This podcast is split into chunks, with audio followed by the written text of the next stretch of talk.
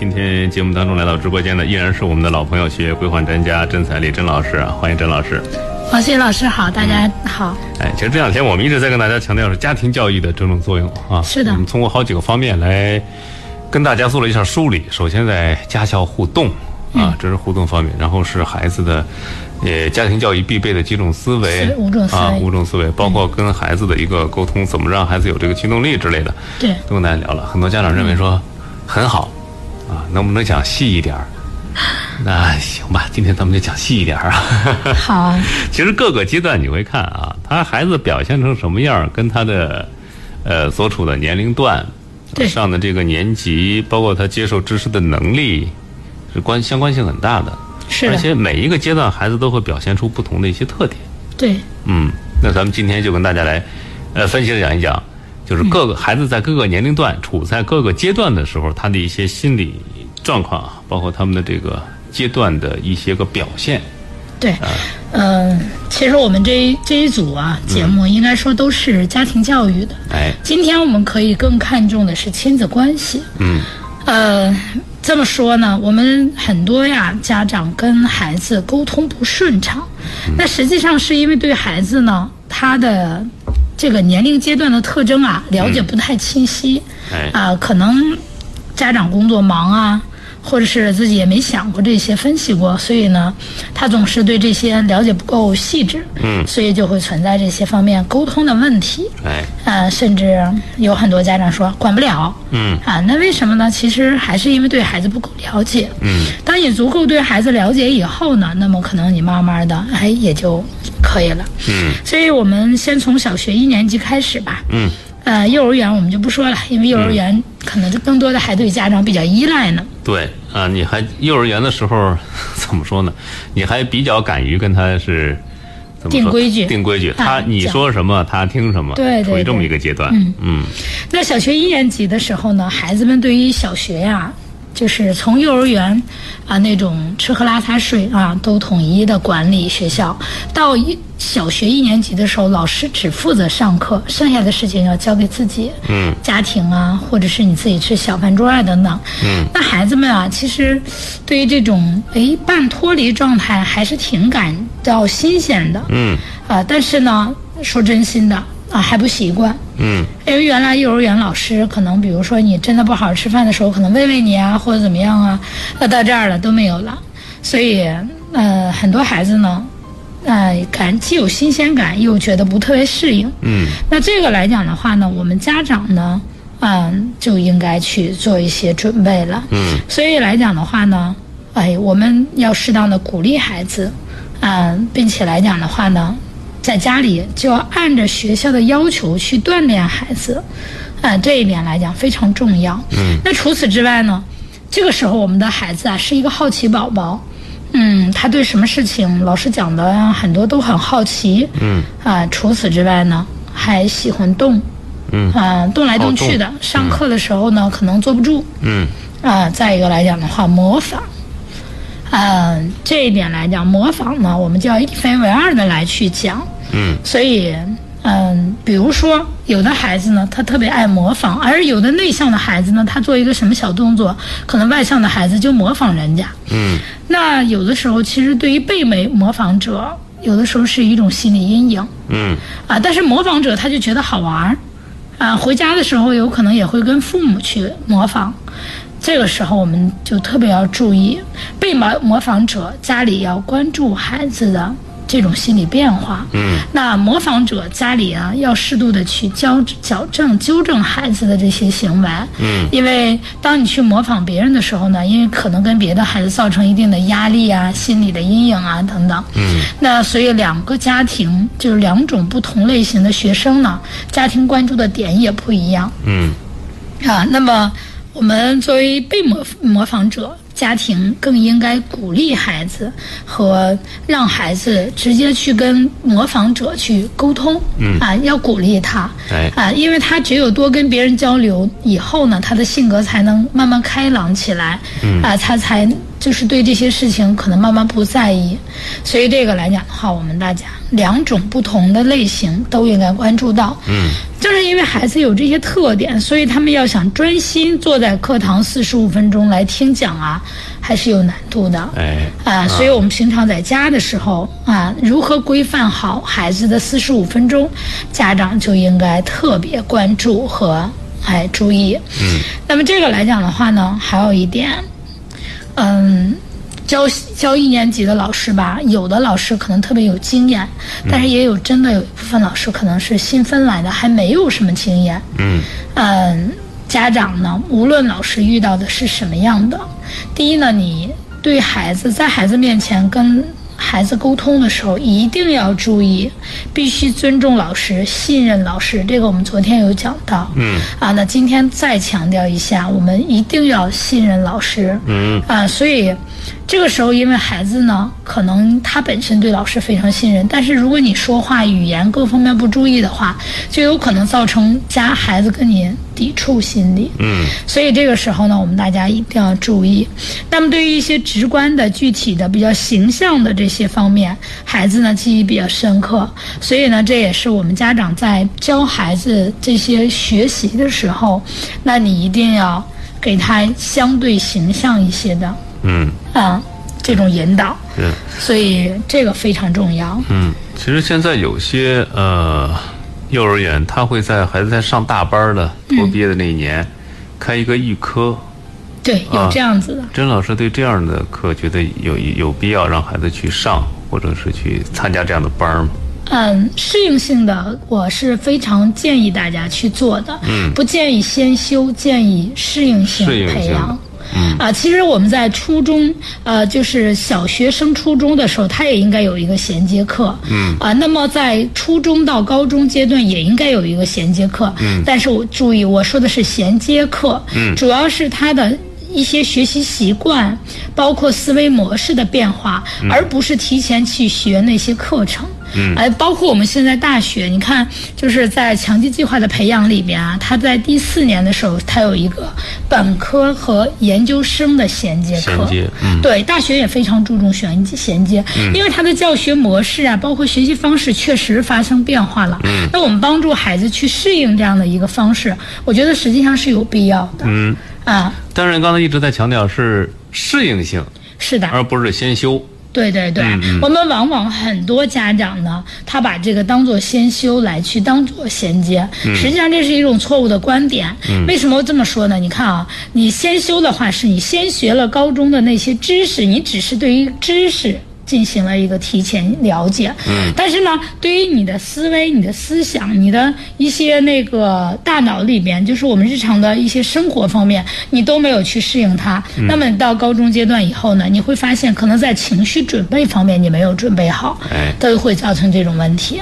你看我就是昨天我们下节目以后呢，就接触一个孩子，嗯那实际上来讲的话，他没有完全准备好上高中，所以呢，他就非常痛苦。到现在来讲的话，因为尤其是今年又赶上了个疫情，所以呢，他就没有真的没有一直就没有适应过来，因为可能也是在家时间比较久。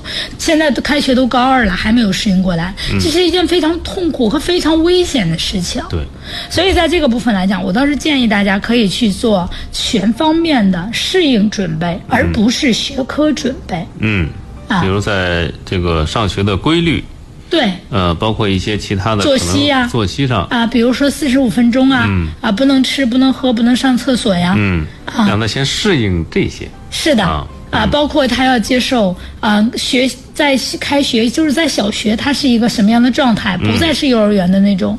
啊，呃，下课以后去玩游戏啊什么等等。对，在学校里他是没有这些的。嗯。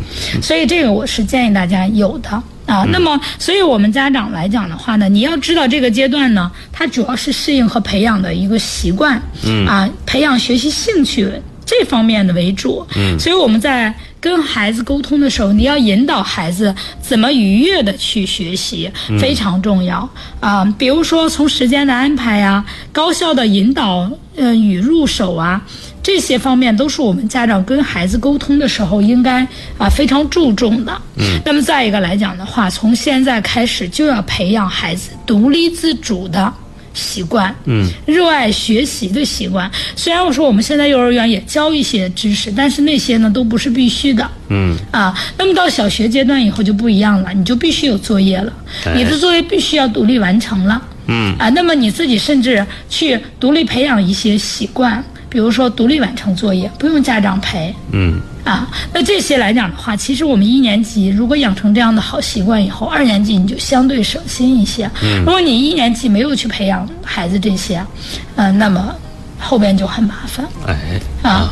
那么再一个来讲的话呢，就是，嗯，再说一个细有有一个那个什么问题，就我们到一年级的时候啊，孩子因为和老师啊，就一个老师可能带全班五十个孩子，嗯。嗯，有很多孩子经常会丢橡皮、丢铅笔、丢本儿，嗯。甚至还有丢书的。哎嗯。这一点来讲，我们家长在家里你一定要告诉孩子：第一要写好名字，第二来讲的话，就是要让他学会整理书包的习惯。嗯啊，那不用了，什么东西哪儿来的放到哪儿去，这个非常重要。嗯啊，有些幼儿园也去这么教，但是呢，可能家长呢没有注重这个部分，在家里可能不这么教，所以孩子就很散。啊，他就习惯了哪儿用了放哪儿，就不是就在哪儿。但是呢，如果你让他哪儿来的放哪儿，我就举一个例子，我们吃饭的时候凳子，嗯啊，那你吃完饭了，告诉孩子要放到原来放到一个原来的位置，不能在那儿放着。嗯，比如说我们吃完了饭饭碗，那你要知道啊，用完了以后要放到。卫生厨房去，嗯啊，那么就是注意这些。那么再一个就是我们比如说写作业，写完作业以后，你及时把你的橡皮呀、铅笔呀放到你的文具盒里边，嗯啊，你的作业要装到书包里。这些习惯呢，是家长要在一年级一点一点的去规范它。哎啊，否则的话，今天忘了带这个，明天忘了带那个，嗯啊，那么这些现象来讲，在一年级的学生当中非常容易发生，嗯啊，所以这些来讲的话，我们大家要注意。那么到二年级的时候呢，我们啊孩子的自信心啊、培养的关键期，嗯、一年级的时候我们适应了这些节奏，那么到二年级的时候呢，我们有的孩子啊，嗯，可能学习成绩上会开始有一点点小小的偏差和波动。嗯，因为我们确实幼儿园现在很多幼儿园学的东西啊，一年级的这点知识基本上都已经学过了哎啊，所以它没有差别。嗯但是呢，嗯、到二年级的时候学了新东西了，那么这个时候呢，孩子们啊，这个时候你的自律性就决定了你自己的成绩，其实。嗯啊，所以我们一年级培养好了，二年级反倒容易一些。但是呢，自信心的建立啊，这个时候非常非常重要。我们家长一定要关注孩子回了家是不是跟之前有不一样啊？嗯啊，那比如说原来性格非常开朗，回家了跟你嘚不嘚嘚不嘚没完没了，那突然不说话了嗯啊，这种现象可能会存在。哎所以这个时候我们大家要知道为什么。啊，既可以去找老师了解，也可以跟孩子了解，嗯，学会倾听啊，让孩子那什么。那么再一个就是情绪不稳定啊，容易冲动，嗯啊，并且自控力不强。这个时候啊，孩子们在通过一年级的一个磨合，班里面会有三五成群的好友，嗯啊，今天这个小伙伴说了什么，或者是怎么样了，他可能不高兴了。嗯尤其是这个呢，在性格越内向的孩子身上越明显。这一点，我们家长一定要关注孩子的心理健康成长。嗯啊，这个部分呢，我们需要注意。那么再一个来讲的话呢，我们有一句话说“逢二必乱”呀。嗯，对，这个时候，孩子们真的也是逐步适应了小学生活，当然可能慢的可能还稍微差一点，但是大部分孩子都适应了。嗯，那么学习习惯、学习态度呢，逐渐开始啊有一定的形成了。嗯啊，不能说百分之百的形成。那么行为习惯呢，嗯、慢慢的也就产生了。嗯所以，我们对于不起不良的一些习惯呢，要及时的纠正。这就需要我们家长观察，多跟老师沟通。比如说孩子的一些不良行为，你要及时发现。最怕的是他今天有这样的一个行为，你没有注意，那他时间久了形成习惯，再想纠正就难了。嗯所以我们家长呢，要把对每一天孩子的啊书包进行整理。嗯呃，我举例子，今天孩子书包里多了一支笔，你没有在意；明天孩子多了一块橡皮，你也觉得很正常。嗯，那么可能第三天、第四天多的就不止这些东西了。嗯那就有可能是孩子们其他孩子们的玩具啊什么的，这是一件非常危险的事情。你不知道是你孩子捡的还是孩子偷的。对，万一他养成这种，咱们说习惯，嗯，啊，或者说形成一个趋势，他认为他不会受到很大的惩罚，也没什么事儿的话，对，往下再往下发展就危险了。是的，所以一旦发现这些行为，我们家长必须要严厉的告诉孩子，这种行为是不可以的，不允许的。我们必须及时制止，并且来讲的话，带着孩子一定要去找老师承认错误，可以不用对着全班承认错误，但是必须要对着老师承认错误。那有的家长家长担心说，会不会给老师造成不好的印象呢？我们是为了和老师一起纠正孩子的这种行为，老师也不会因为这个就怎么样，他反倒会敬佩你的家长。对所以在这个上面，家长呢应该去注意。那么再一个来讲的话呢，哎，要培养孩子的兴趣，兴趣非常重要。哎，那么再一个就是鼓励和肯定孩子，但是我们不能像昨天说的那个，你真棒，你那什么，不能作为语言培，就是这种鼓励。我们一定要嗯，在行动上进行鼓励和表扬。那么再一个来讲的话，注意心态变化。呃，有的时候孩子学不会了，嗯，或者是那个什么的时候，他会有逃避的心理，嗯，啊、甚至有的孩子没有写完作业会撒谎，嗯啊，这些我们家长都要关注到。你要知道学校的作业是什么。第二来讲的话呢，你要啊知道，我们除了做完学校的作业之外，还要带着孩子一起去预习啊，如何去预习啊，包括我们老师今天讲的内容，如何让孩子复述给你，都是非常重要的一些习惯。嗯。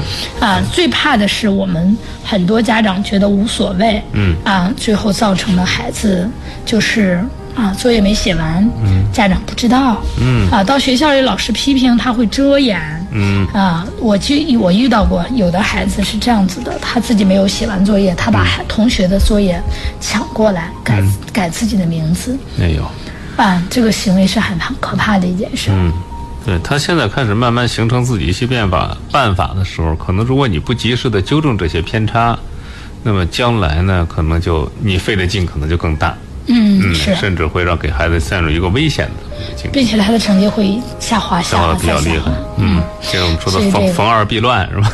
啊，对他，因为这个时候呢，非常关键的一年，纠正过来了就纠正过来了。哎那么再一个，我们说三年级，嗯啊，这个是孩子情感发生变化的一个转折期。嗯情感发生变化。刚才我们说的是情绪嗯啊，现在是情感。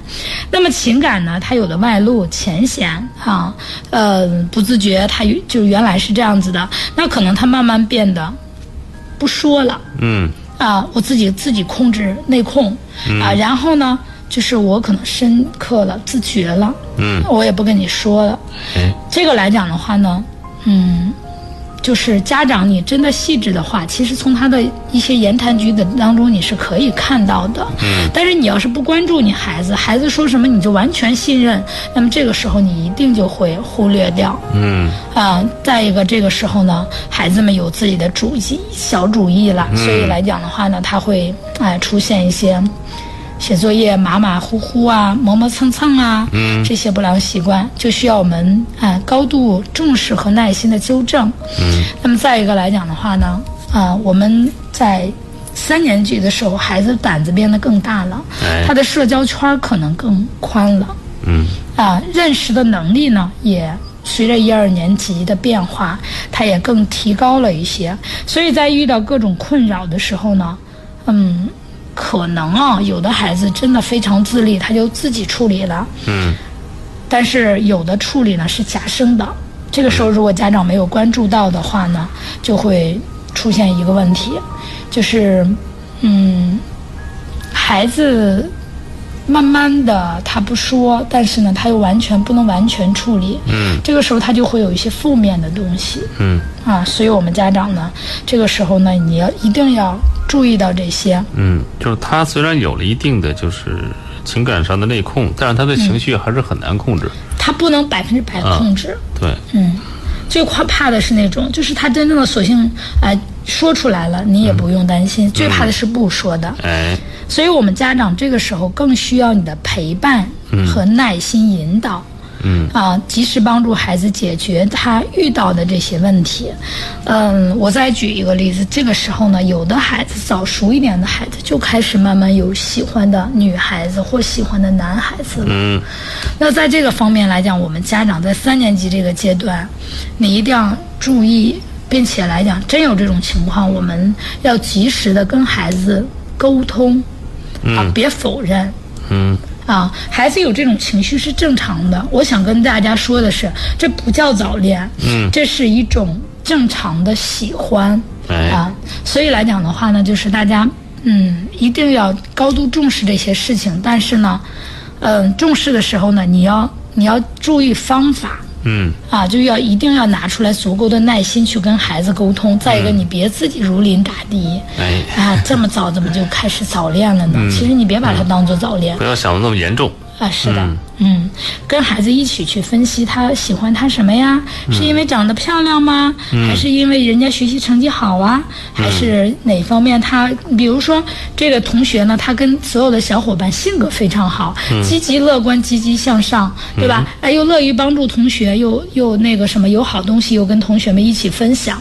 当你了解了孩子喜欢他的哪个品质的时候呢，那恰恰就是你引导孩子的一个点。嗯。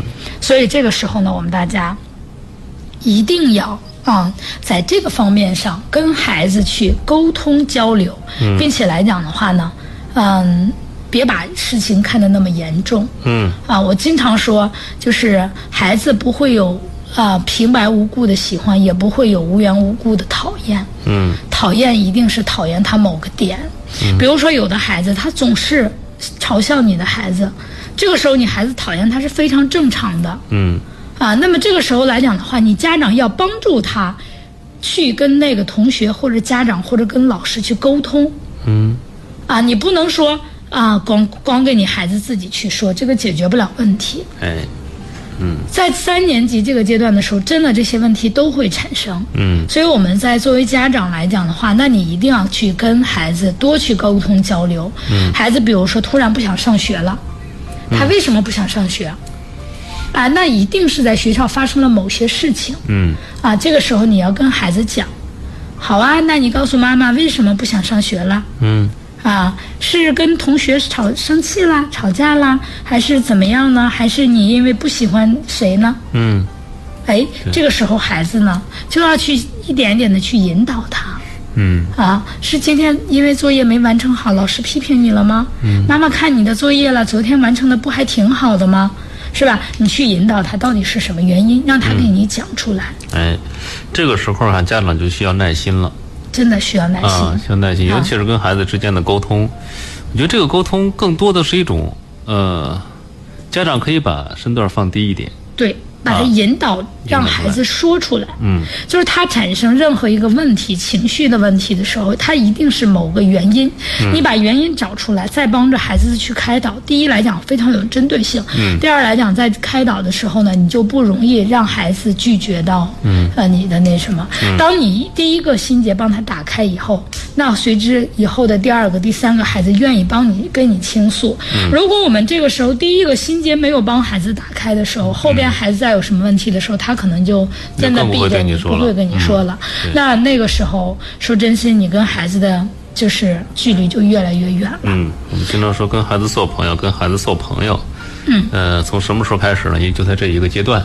是的，嗯非常重要。哎，所以说，二三年级的时候呢，我们孩子的一些心理变化、一些情绪变化啊、我们家长呢都是应该非常关注的，并且呢拿出来时间，真的要走到孩子面前去关注他、了解他。嗯，哎，好了，这是我们刚才说到，呃，到三年级了哈。那这样也是到了下午的三点二十九分了，我们进一段广告，稍事休息啊，马上回来。嗯，接下来的时间，我们请郑老师继续来给咱分析孩子各个阶段这个心理特征。今天咱们主要跟大家，呃，说小学这一个阶段的啊，呃，如果家有小学生的家长朋友，您不妨好好听一听，对照对照，看看是不是这么回事儿。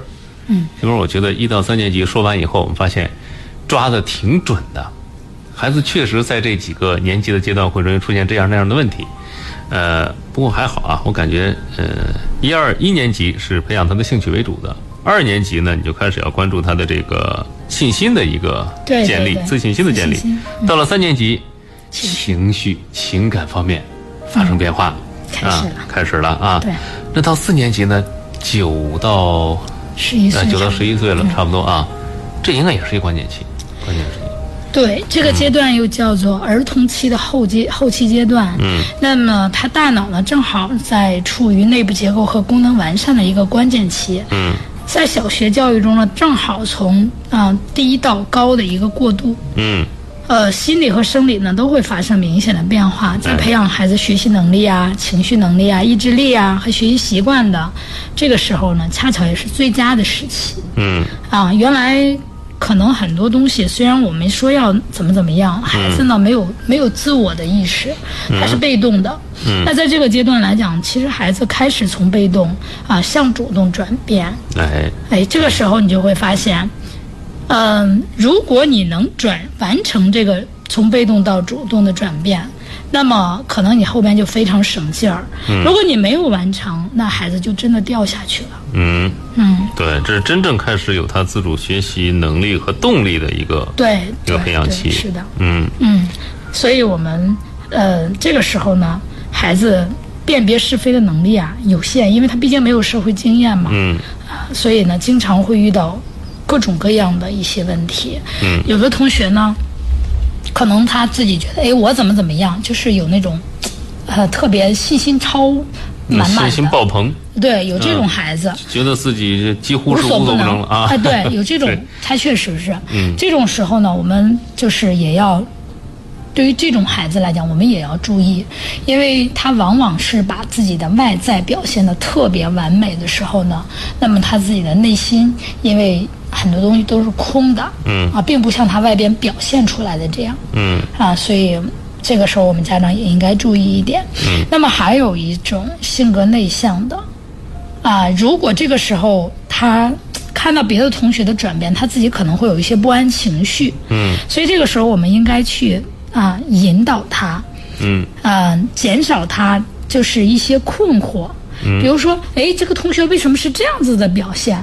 有的时候他自己是打问号的，他他不知道，但他也不说，啊，那么再一个就是学习，学习呢，从四年级开始科目也会增加，啊，比如说自然啊、科学啊这些科目可能逐渐增加一些，嗯。啊，那么有一些难度呢，可能也上来一些数学啊什么的。嗯孩子呢，这个时候如果我们没有做好开导和引导，并且没有嗯，就是及时的矫正他，可能有的孩子就会对学习失去兴趣。嗯所以呢，这种我们大家呢啊，正确的去引导他，让孩子把这种不安呀转换为对自然呀、社会啊这些探索方面的激情和求知欲望。嗯啊，所以这样子的话呢，能够让他的综合能力得到提高。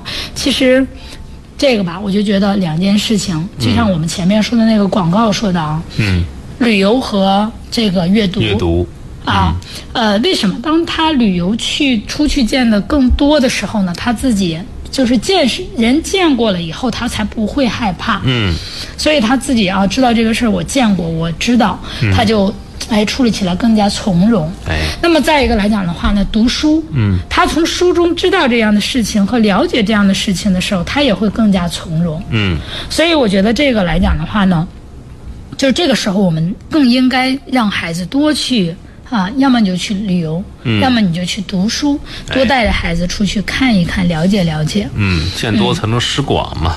对这，个真的是这样子的。而且我总有一种感觉，就是在这个阶段的孩子，无论他是那种外向型的，就是咋咋呼呼的那嗯种类型的，或者是内向型的，有一个共同特点，就是几乎他们对于对自身的一些评价、认知啊，都是相对敏感的。是的，嗯，你对他的一些评价，他可能会做出某种，咱不说过激吧，啊就是某种特别迅速和你可能想象不到的反应。还有的时候呢，就是这个时候呢，有的孩子真的就开始变坏。嗯嗯，在四年级这个阶段呢，就是你孩子接触什么样的孩子，嗯非常重要。他的伙伴会对他有很大的影响，尤其是有些孩子呢，他看起来很强大的时候、啊，那么你孩子如果是被欺负的，那么你也要注意；如果你孩子是跟他同时欺负别人的，那更应该及时的去矫正，否则的话，孩子的学习就真的没有了，就不不可能好了。对，因为他这个时候影响的是，就是昨天我们跟您强调的非常重要一点，他这个影响的是他的学习的内生驱动力。是的，啊，这样你再逼着他呀，再怎么没有这个内生驱动力，其实是很困难的一件事情。对，嗯，所以这个时候呢，我们大家呢，就是沟通的时候呢，我们要知道啊、他的知识点增多了，你可以帮他清理一下，一一点一点的理一理、梳理一下。哎，啊，那么再一个来讲的话，及时发现孩子的问题，解决他的问题，树立信心，不管是学习上的，就我刚才说到的，如果孩子被欺负的现象有的话，你回家了要注意啊，尤其是小男孩，有的时候，比如说身上真的有点伤，嗯啊，或者是他自己，比如说今天橡皮丢了，明天书丢，那个什么丢了，本子被撕了，嗯，这些现象真的在这个阶段可能会发生的哎，啊，他不一定是被偷了、被抢了，有可能嗯啊，那你一定要问清楚孩子。嗯嗯，这个时候呢，我们家长呢，嗯，说真心的，这小学这几年真的是操碎了心呀。嗯啊，所以我们大家嗯要关注孩子的这个内心，从他的一些表现日常来去看。那么除此之外呢，我就我举我们家孩子的例子吧，四年级的时候，他在自己本子上画游戏，他的画画本上都是游戏，嗯他还写着名字，这个谁，那个是谁，那个是谁，嗯就是他会给人家记分儿，嗯，嗯，他赚钱，你完成某种这个关卡了，我是的就给你记分儿。是的，嗯就是他们还持续玩儿，因为课间只有十分钟嘛，嗯。啊，他还持续玩。儿，所以来讲的话，这个时候我们大家一定要注意。嗯，那就我发现他这个时候的老师也跟我有反应，嗯。啊，就是他去赢取别人的钱，赚别人的钱，赚别人个橡皮，赚别人个东西，嗯。呃，我就总发现，哎，我说你看定期咱们就说孩子。整理他，他整理他铅笔盒的时候，哎，你怎么今天这个铅笔我没有给你买过呀？嗯呃，你怎么来的呢？嗯啊，给零孩子零花钱都是有限的嘛，家长对吧？嗯那么这些呢，你你要去注意他。嗯哎，有的时候你真的发现他的书包里多了很多东西，那你一定要看孩子是怎么得来的、获取的这些嗯啊。就是偷盗是最可怕的，那抢别人的同样也是不行的。嗯啊，如果他的东西总是少，那被欺凌也是不可以的。嗯我们要教会孩子学会自我保护和反抗的能力。嗯所以不光是学习，那在这些方面来讲的话，我们真的要注意。嗯嗯，再一个来讲的话，孩子上课，因为他心思多了，上课的时候他可能注意力又属出现问题了。嗯哎，那么你阶段性的要跟老师去沟通，孩子上课是不是能够注意听讲，书写的习惯，写字帖，那他是不是能够正常的去书写？哎啊，他写的字儿跟一二年级的比的话呢，一二三年级比的时候，是不是有变化了？嗯有的孩子因为作业多了，他匆匆忙忙写完，嗯写的字儿也不行了，然后那什么，因为那个字儿练出来，它真的是一个日积月累的事儿。对。但是孩子要想不认真，三天就能嗯。给你毁掉。嗯。所以这些来讲，我们家长真的要经常检查作业、检查书写，哎。啊，培养孩子的演算、检查作业的习惯。嗯。嗯，好像三四年级的时候就开始有那个竖式啊。列竖式，对，列竖式计计算。对，嗯。这些来讲的话呢，那你都要去关注他。哎嗯，这么一说，好像小学四年级也挺不省心的啊。啊，他真的不是省心的那个年龄段。嗯，就需要家长多投入点精神和精力在自己孩子身上，是帮助他发现问题和解决问题。是的，是嗯的，是的，四年级是非常关键的。就是我们经常说，其实很多孩子掉掉成绩从什么时候开始的？三年级下学期和四年级这一年。嗯如果这个时候真的掉下去了，那就真的掉下去了。嗯如果这个时候稳住了，那么五六年级相对来讲就要轻松一点。哎，嗯啊，那到了六年级呢？没有啊，五年级还到到了五年级啊，五年级到了五年级，我突然想看到，这样，这位微信平台的家长，您的问题稍后到您儿子这个阶段，我们来给您解答，好吧？咱们节目里还是循序渐进，咱们先看看五年级孩子的表现。嗯，啊，五年级的孩子们就有一点争强好胜了，开始，啊，他可能就是不想落后于人，这是好事儿，但是我们要正确的去看待，否则的话，孩子可能会有嫉妒心哎。产生。嗯。啊，嫉妒别人不会让自己进步，嗯。啊，只会让自己的情绪变得更糟糕，哎。性格养成啊啊，人生观的方面啊都会受到影响。嗯。所以我们大家来讲的话呢，哎，要对于孩子这种有嫉妒心的时候，我们要去帮助孩子化解，并且用正能量的东西去感染和影响他。比如说，啊、你看他学习好，你要怎么来跟他一起成为朋友，去学习到他的方法和技巧。嗯，你看他是怎么变优秀的，是不是？应该去跟人家学习和切磋，不是去跟人家啊，就是一味的气哄哄。嗯啊，这一点来讲，我们大家要注意。那么孩子呢，实际上这个时候也很注重自己的成绩，尤其是我们现在啊、在小升初的时候啊、又有一些升学方面的想法。其实这个时候孩子的竞争意识已经初步被调动起来了。对对对，所以我们大家呢啊应该注意。那么在学习对于优秀的同学来讲的话呢，我们要让他是敬佩，嗯而不是嫉妒。嗯啊，所以这一点来讲，我们家长要学会用词对啊，这个对于孩子还是挺有。呃，那个什么影响的。嗯。那么再一个来讲的话呢，让我们孩子们开始独立做一些事情。我举一个例子，嗯呃，跟我儿子发小，我们邻居的孩子，就是在小学的时候一直是妈妈接送，从来没有自己上过学。我儿子是从三年级的时候就自己坐公交车，嗯，上学。后来呢，到五年级的时候，孩子妈妈发现突然也不能总送啊，嗯啊、就是说，要不然你跟啊、跟就是他一起去上学吧，一起吧，你们啊做个伴儿。对，嗯坚持了不到三天就回去了，哦那妈妈就又开始松了。嗯。嗯，所以这些来讲的话呢，到现在来讲，我们家孩子相对还是更加独立一点。是。啊，但是这个时候还会有一个问题，同学之间呢，他会有小团体意识了。嗯嗯，就是谁跟谁的关系更近一点儿，对，跟别人更远一点儿是。啊，开始划分了。啊，嗯。所以这个时候呢，孩子们还爱干一件事儿，爱吹牛了。哦，这个时候开始有这个习惯了。对对对。嗯，这个吹牛包括方方面面了，恐怕就。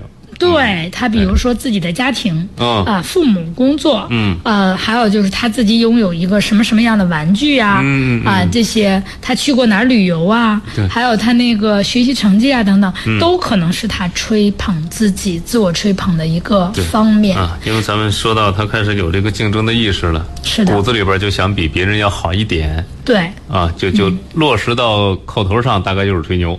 对，所以这一点我们大家要注意。嗯啊，那么自自控能力相对逐步增强，就是，嗯，我为什么说这个时候就是我们大家要注意呢？孩子真的吹牛的时候，有的时候会有撒谎的，他一个谎要用很多个谎去圆的，嗯啊，所以我们家长呢特别要注意。嗯那这个时候我们一定要鼓励孩子坚持去做。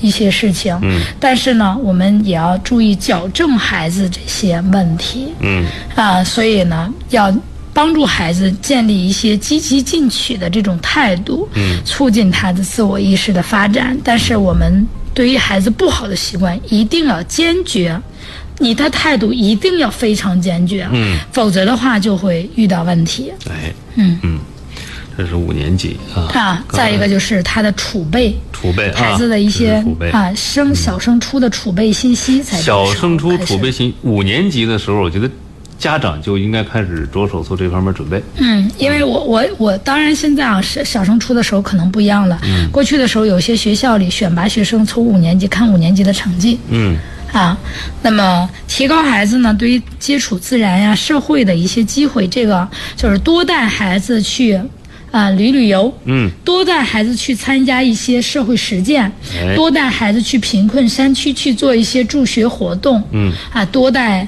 孩子可以甚至可以去贫困地区呢，跟孩子去结对子，嗯，啊，因为这个时候呢是他在这个方面非常重要的一个时间，哎，啊，所以学习当中遇到了就是对于自然啊、社会的观察，比如说我们领着孩子去看日食、月食的一些问题，嗯。啊，比如说我们现在呢，就是有一些电子烟花，嗯。啊，那么我们可以引导孩子去在家里尝试制作电子烟花，嗯。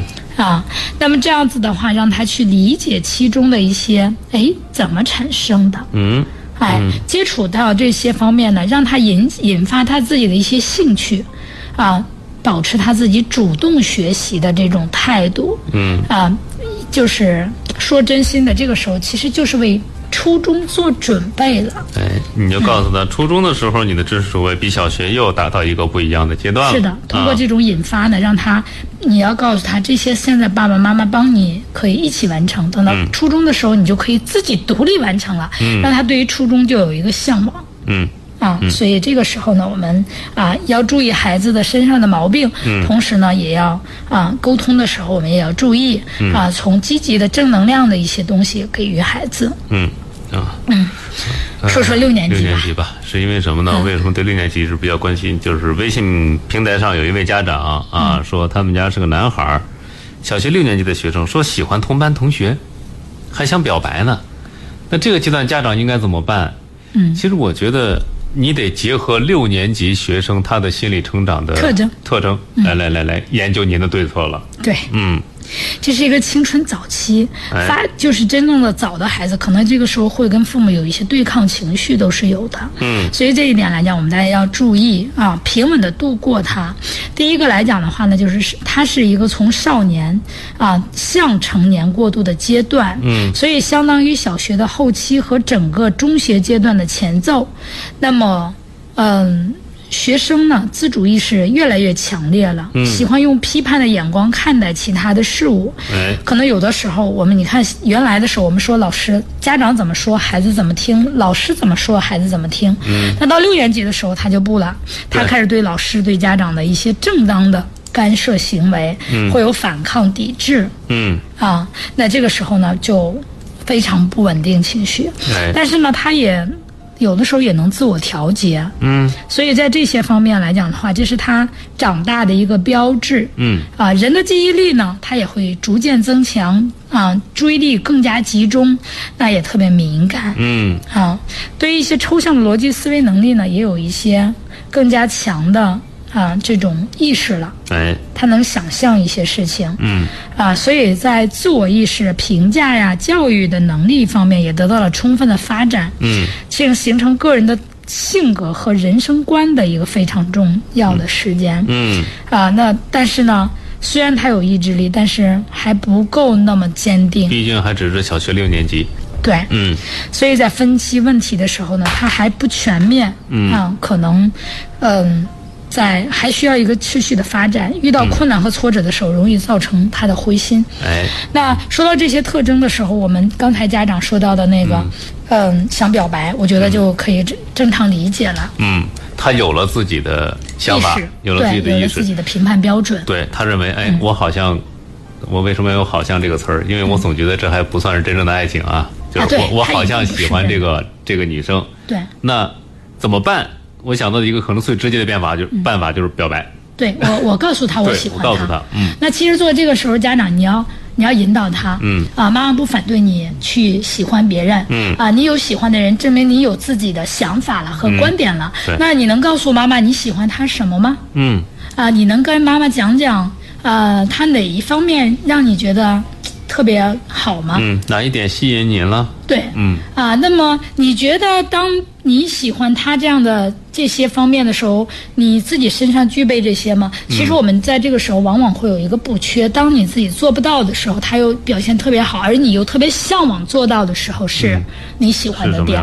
嗯啊，这个是孩子喜欢的点，所以在这个时候，我们家长呢应该去了解、去剖析，然后呢鼓励孩子去往着他自己喜欢的那样的人的情况去发展。嗯啊，鼓励他自己的行为和情绪和思维和他自己的呃学习啊等等方面嗯啊。有的人喜欢一个女孩子，可能就是因为她，呃，那个爱干净嗯啊。有的时候可能就是因为她那个学习好嗯啊，也有的时候就因为她说话这种哎温声细语的一个态度一个样子。嗯所以就是你要了解你孩子喜欢他喜欢的是什么，嗯这个时候呢，可能你就更容易嗯，这也。不算是怎么说呢，还没有发展到说是个坏事的阶段啊。对，你可以问问他，你为什么喜欢？把他的优点不罗列一下。嗯那么这个时候的孩子，他必然能提出这个喜欢的点，也是他所向往的点。是那你鼓励着他，你先把你自己变好了，对，再说向人家表白的事儿，不然你会容易遭到拒绝啊，是啊，对吧？对啊那你等你变成这样更好的一个嗯状态的时候，你再提也不迟。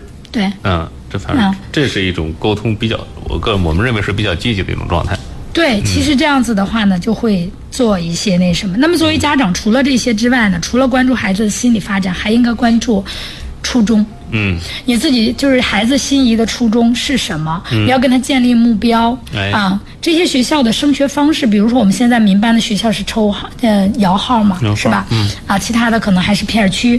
那么这些教学特点是什么样的？学生构成来自于哪些、啊？那么历届来的呃中考成绩是怎么样的？你多去做这些方面的了解、啊，在小学六年级的时候，你更容易帮助孩子去过度成长。嗯啊，让孩子能够更加平稳的升到他自己心仪的初衷里去。我觉得这个呢，是我们家长在小学六年应该做到的。对，其实呃，孩子说喜欢同班同学，还想要表白，我觉得有一个原因，还可能是什么？就是他的这个学业规划呀，是不是你没有帮他来？嗯来规划好没有提前做好啊。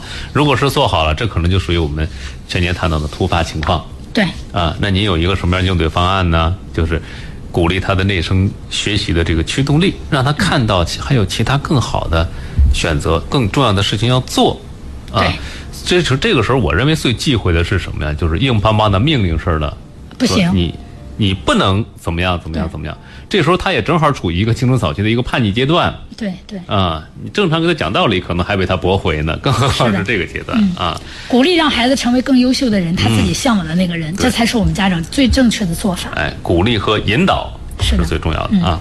嗯，好了，那今天我们跟大家其实剖析了一下啊，郑老师跟大家剖析的是小学一到六年级各个阶段孩子们成长所表现出的状态和他的心理怎么着心理活动的一个趋势。嗯啊，就方便家长掌握住孩子的这个动向。